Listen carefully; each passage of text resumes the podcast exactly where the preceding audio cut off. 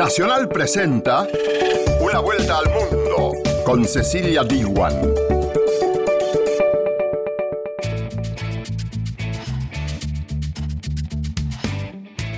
Arranca una vuelta al mundo, bienvenida y bienvenido. Como sabés, este es un espacio donde analizamos las noticias internacionales de la semana junto a nuestras radios asociadas como Radio Francia Internacional, Radio Nacional de España y Radio Nacional de Paraguay.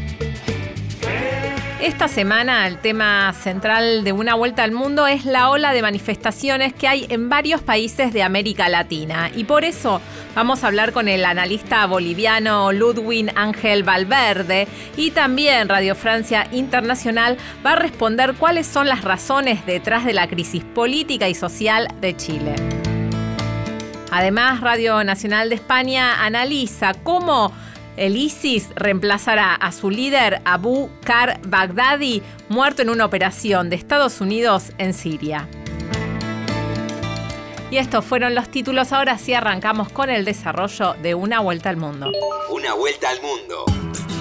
Nacional, junto a sus radios asociadas.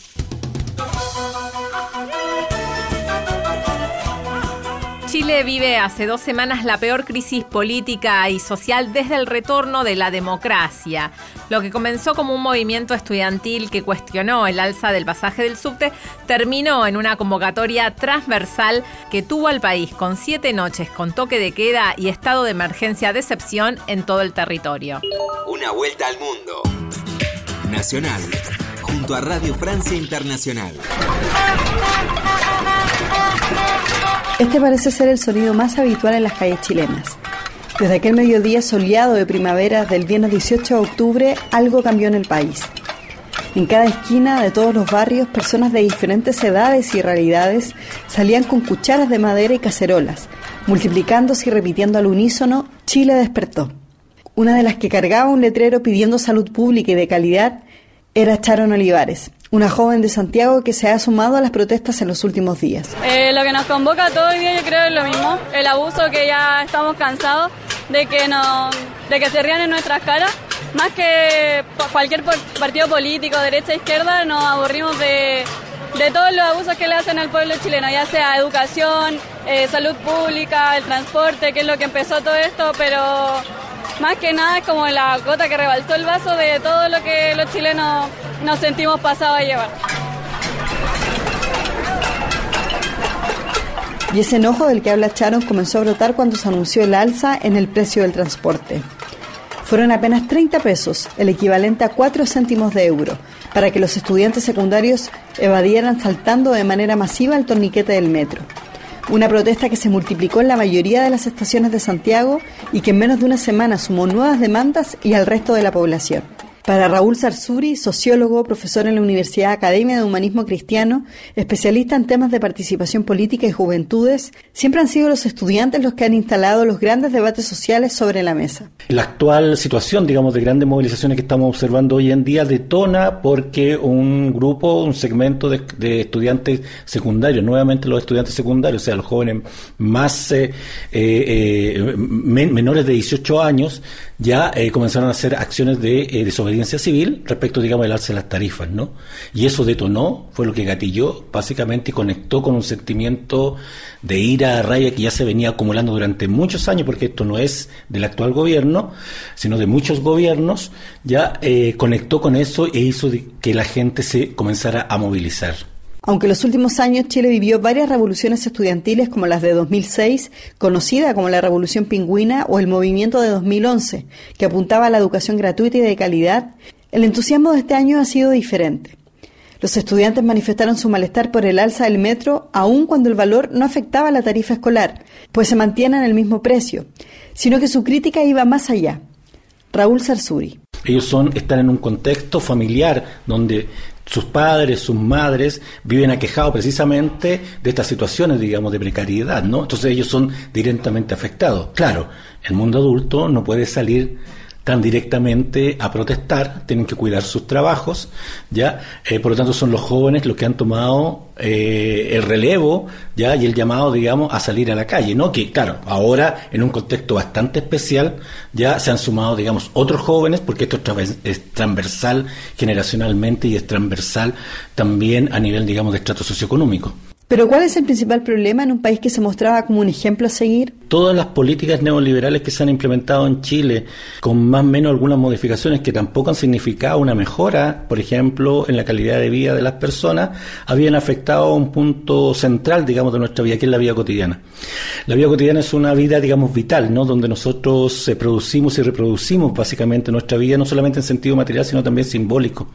Y en ese sentido, eh, la afectación de esa vida eh, cotidiana que es precisamente la crítica que le hacemos a los políticos, que se le hace a los políticos que no están conectados con esa vida cotidiana, ¿no? Y en esa vida cotidiana, quizás los que se ven más afectados son los jubilados. Una de las demandas más importantes de la última década y sobre todo en estas protestas es cambiar el sistema de pensiones que está en la base del llamado modelo chileno, que fue un laboratorio del neoliberalismo durante la dictadura de Augusto Pinochet en los años 80. Gran parte de los jubilados en Chile debe seguir trabajando porque sus pensiones son insuficientes. Me llamo Yolanda Ramírez, tengo 79 años y vivo en Recoleta. Toda mi vida he vivido en Recoleta. Yolanda nos recibe en la casa que comparte con su familia, en esta comuna ubicada en el norte de Santiago. Allí nos cuenta cómo es la vida cotidiana para ella, pues pese a su avanzada edad, debe continuar trabajando. Mi realidad es súper triste porque ya uno de edad, la salud no la acompaña. Y uno va al consultorio y la citan para seis, no son un mes, una semana, son seis, cuatro meses después. Además del sistema de salud, Yolanda Ramírez es una de las perjudicadas con el sistema de pensiones chileno, que también depende de fondos privados. Las llamadas AFP, administradoras de fondos de pensiones, que representan el 83% del Producto Interno Bruto de Chile, una de las tasas más altas del mundo. Y pese a las ganancias millonarias de este sistema ideado por José Piñera, hermano mayor del presidente, la realidad de Yolanda es muy diferente aún cuando ha tenido que trabajar toda su vida. Y el sueldo yo jubilé a los 63 años. Era técnico en párvulo y trabajaba en la Junji mi sueldo, se, todo yo lo que ahorré me lo robó la FP, me lo robó, porque al final yo saqué una miseria, tres, con 13 millones, tenía que repartir esos 13 millones en, en toda mi vida. Es decir, unos 16 mil euros. El despertar chileno, una lucha por la dignidad. Un gran reportaje de Yasna Musa desde Santiago de Chile. Una vuelta al mundo en primera persona.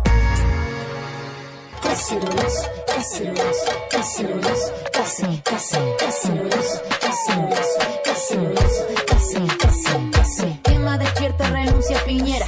La Alameda, nuestra la moneda. Cuchara de palo frente a tus balazos y al toque de queda. Cacerolazo no son 30 pesos, son 30 años la constitución y los perdonazos. Con puño y cuchara frente al aparato y a todo el estado. Cacerolazo, escucha vecino, aumenta la benzina y a la barricada dale gasolina. Con tapacono y frente a los payasos llegó la revuelta y el. Cacerolazo, cacerolazo,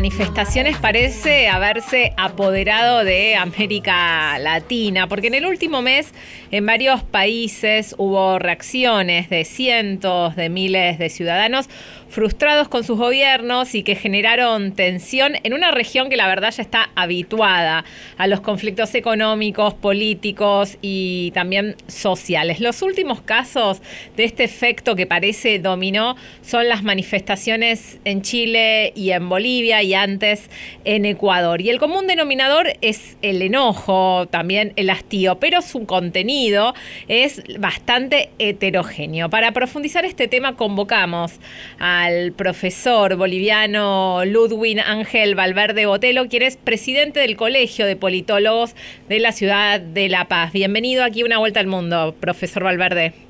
Muchas gracias, un gusto. A ver, al observar el mapa completo, pareciera que cada rincón del continente latinoamericano está sumergido en algún tipo de crisis económica o política o social o migratoria o bueno, de algún tipo. ¿Por qué cree que se da eh, en este momento particular? Primero es el, la situación de las demandas y necesidades de la sociedad civil que no han sido adecuadamente procesadas los últimos años por la institucionalidad de los estados.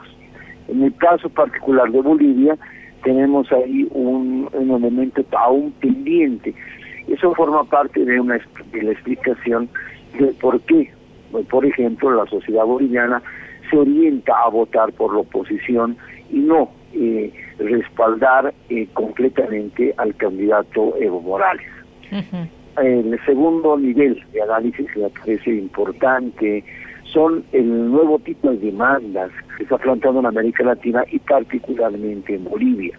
Por ejemplo, eh, el tema de los derechos de los animales, el derecho de los seres vivos, con, el, con, lo que nos ha sucedido con la Gran Chiquitania y la Amazonía en Bolivia, 5 millones de hectáreas quemadas, y me parece que estos temas, que con las particularidades del caso, también se van planteando en, otros, en, otras latitudes. En el caso chileno, por ejemplo, hay clarísimo eh, dos, dos elementos. Primero, la el tema de la privatización de la educación y de algunos otros servicios, que está planteando al Estado la necesidad de que éste tenga una participación mucho más inteligente en la atención y el procesamiento de las demandas ciudadanas y la población indígena, como por ejemplo los mapuches que gravitan ahora con una agenda y una reivindicación específica.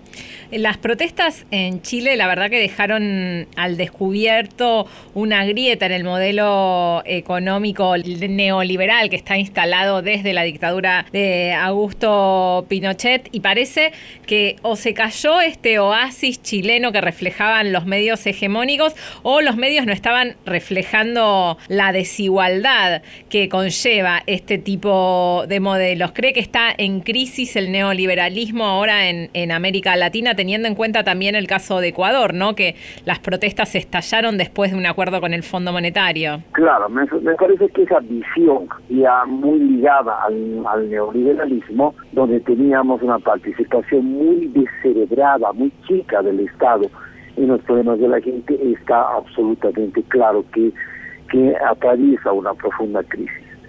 Eh, entonces hay que pensar un nuevo tipo de Estado, pero no un Estado que tenga una visión de desarrollo mucho más actual, es decir, mucho más sintonizada con las demandas de los llamados derechos universales, muy ligada a la sintonía del hombre con, eh, con el medio ambiente, con la naturaleza, con los seres vivos en general. Yo creo que por lo tanto necesitamos una un nuevo modelo de Estado más sintonizado con esas demandas de la gente, que en el sentido de la comunidad, el valor colectivo, que privilegia los derechos de los seres vivos en este planeta, el acceso de, eh, de, las, de, la ciudadanía sin exclusión de ninguna naturaleza, etcétera. Esos son los temas del momento y son los temas a los cuales hay que estar eh, leyendo con alguna mesura, algún cuidado, alguna objetividad.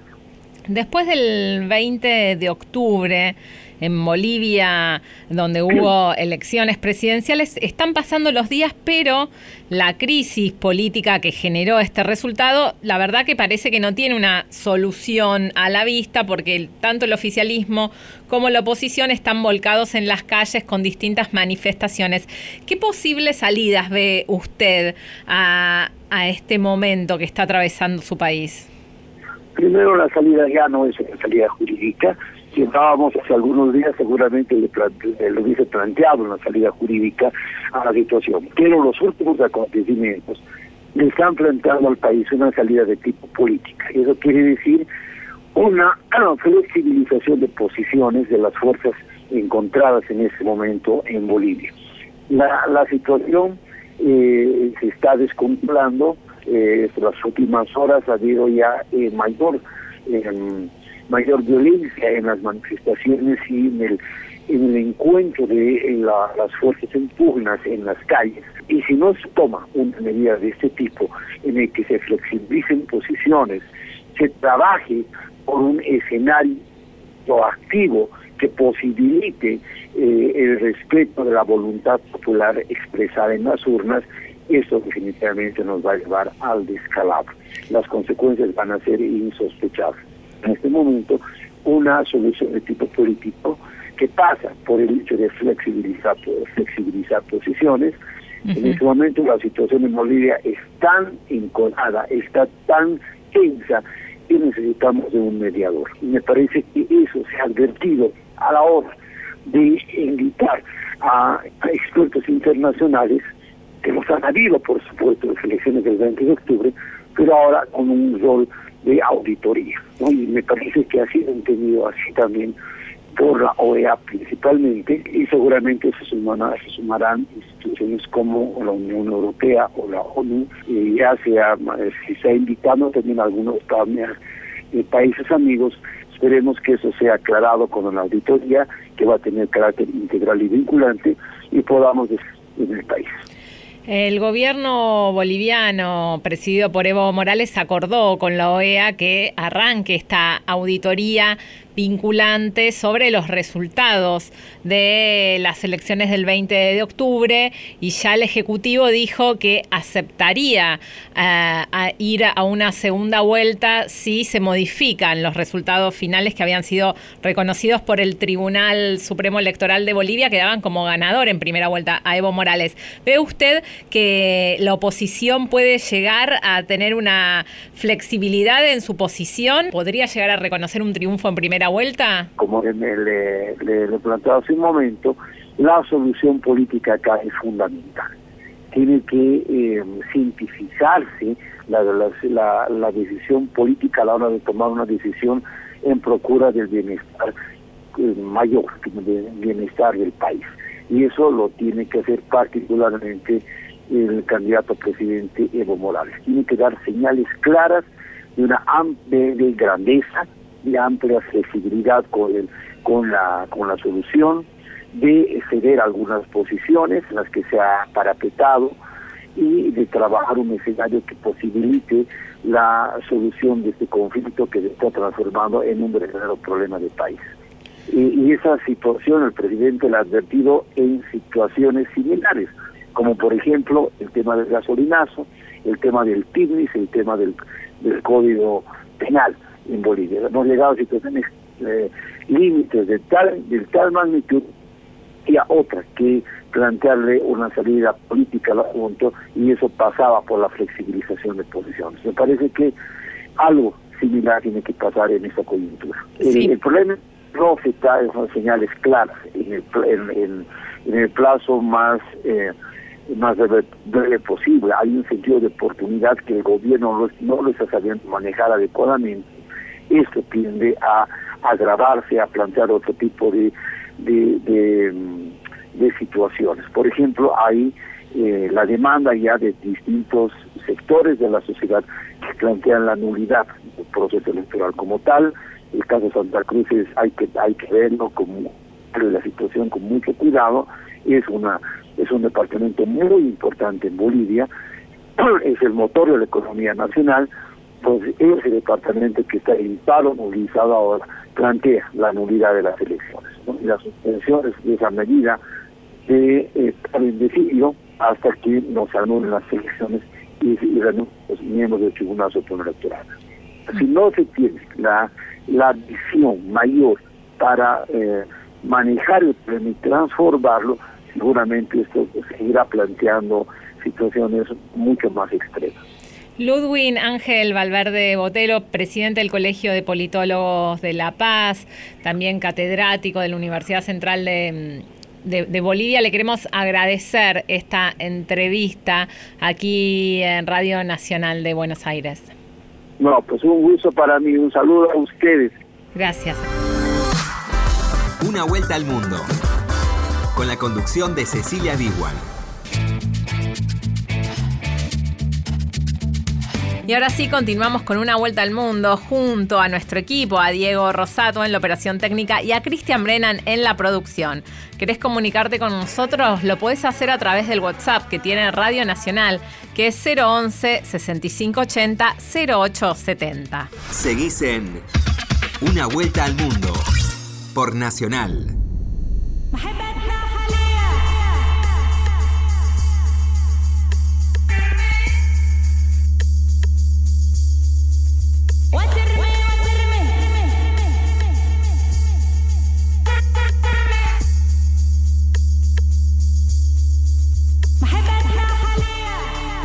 La muerte del líder del grupo del Estado Islámico Abu Kar al-Baghdadi fue anunciada con bombos y platillos por el presidente de los Estados Unidos, Donald Trump.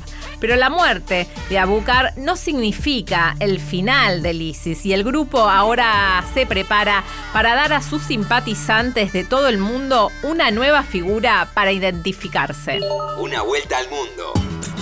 Nacional junto a Radio Nacional de España. La organización terrorista reconoce que han sufrido la baja de su califa, pero que su sucesor será aún mejor. Y este sucesor podría ser Abdullah Kardes, antiguo soldado del ejército iraquí y además eh, ha ocupado distintos cargos dentro del Estado Islámico. Vamos a saludar a Basir Mohamed Lassen, periodista y experto en propaganda yihadista. Bueno, ¿qué sabemos de este hombre que se supone fue, en teoría, designado por el propio Bagdadi? No sé si está confirmada esa noticia, que él va a ser su sucesor o todavía está en las quinielas. Todos los analistas coinciden en el nombre de, eh, de Kardashian, aunque no se sabe mucho de nuevo posible eh, líder de la, eh, porque hay muy poca información eh, sobre este líder, pero sabemos que es Abdullah al-Kardashi, conocido también como Haji Abdullah, y es Omar, también tiene otro nombre que es Omar al-Turkmani, y es originario de Talafar en Mosul, el norte del país. Eh, sabemos también que se graduó de la Universidad de Mosul, especializándose en eh, ciencias islámicas. Era un oficial del, ejército iraquí de la época de Saddam Hussein. Estuvo también preso en el camp Buka junto con el Baghdadi. Eh, unos pocos de años, los dos juntos ahí en el, en el, en el campo de, concentración. También ostentó varios cargos en la organización. podemos nombrar, por ejemplo, jefe del Cuerpo de Seguridad de Inteligencia, encargado del antiespionaje y la seguridad de los altos cargos del grupo. También era jefe del Departamento de Justicia y Tribunales o em, ministro de Defensa, eh, donde dirigió combates como en Raqqa, en Mosul, entre otros lugares. El último cargo fue en el verano pasado cuando mm, fue designado por al-Baghdadi, por el propio Baghdadi, para encabezar la comisión de eh, los asuntos de los musulmanes. Em, esta comisión, eh, por mm, así decirlo de alguna manera, es la que se encarga de los asuntos del día a día del grupo.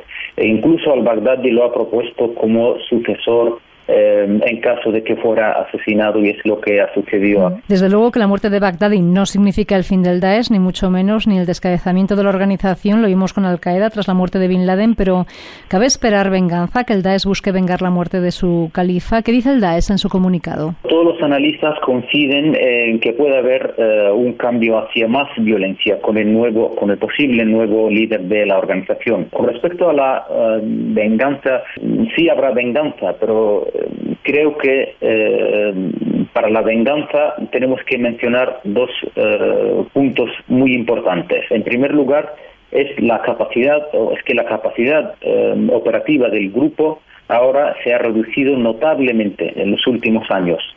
Y esto significa que por mucho que el grupo quisiera implantar eh, una nueva estrategia de venganza o ataques en diferentes partes del mundo, no va a poder llevar, llevar a cabo esta, um, estas operaciones. Al menos no van a ser de la envergadura que hemos visto que el grupo llevaba en diferentes partes del mundo hace dos uh, o tres años. Y en segundo lugar está la alerta también en los diferentes cuerpos y eh, fuerzas de seguridad eh, internacionales que, se que han estado aprendiendo durante los últimos años de las tácticas y estrategias llevadas a cabo por el grupo. Eh, al menos en suelo europeo es muy difícil que haya un atentado significativo que puede eh, traducirse como una venganza del de, eh, grupo por la muerte de, su, eh, de su líder Abu Bakr al-Baghdadi. Justo su captura se produce tras la operación militar turca en el noreste de Siria contra los kurdos, para la, por la que Erdogan obtiene su zona de seguridad en la frontera. Entonces, eh, no sé, Basir, si podría eh, hablarse también de un soplo de Turquía eh, que Turquía haya dado información sobre el paradero de Bagdadi, que tuviese conocimiento de él, que sea el precio que Turquía ha pagado a cambio de la connivencia de Estados Unidos, Rusia y Damasco eh, con su incursión militar. No creo que esto fue un soplo de Turquía, porque eh, si Turquía hubiera tenido la certeza de que del sitio concreto donde está el Bagdadi hubiera llevado perfectamente la operación sola, eh, hubiera llevado también, eh, hubiera llevado el, mérito para justificar su presencia allí y su eh, ofensiva contra los kurdos ahí, que lo necesita muchísimo cara a la, opinión eh, internacional.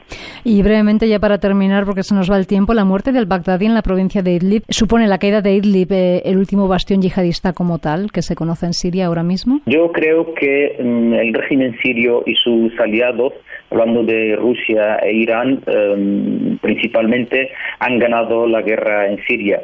Y creo que la toma de Idlib, por parte de las fuerzas uh, progubernamentales eh, rusas y, eh, y em, iraníes y también de Hezbollah, entre otras milicias, será cuestión de tiempo, como lo será también la presencia turca en el norte del país. Por lo mm. tanto, creo que mm, ya estamos hablando de mm, semanas o meses en las que las fuerzas progubernamentales, eh, Rusia y uh, las fuerzas de Bashar al-Assad uh, acabarán con Idlib y acabarán librando el país de todos sus opositores.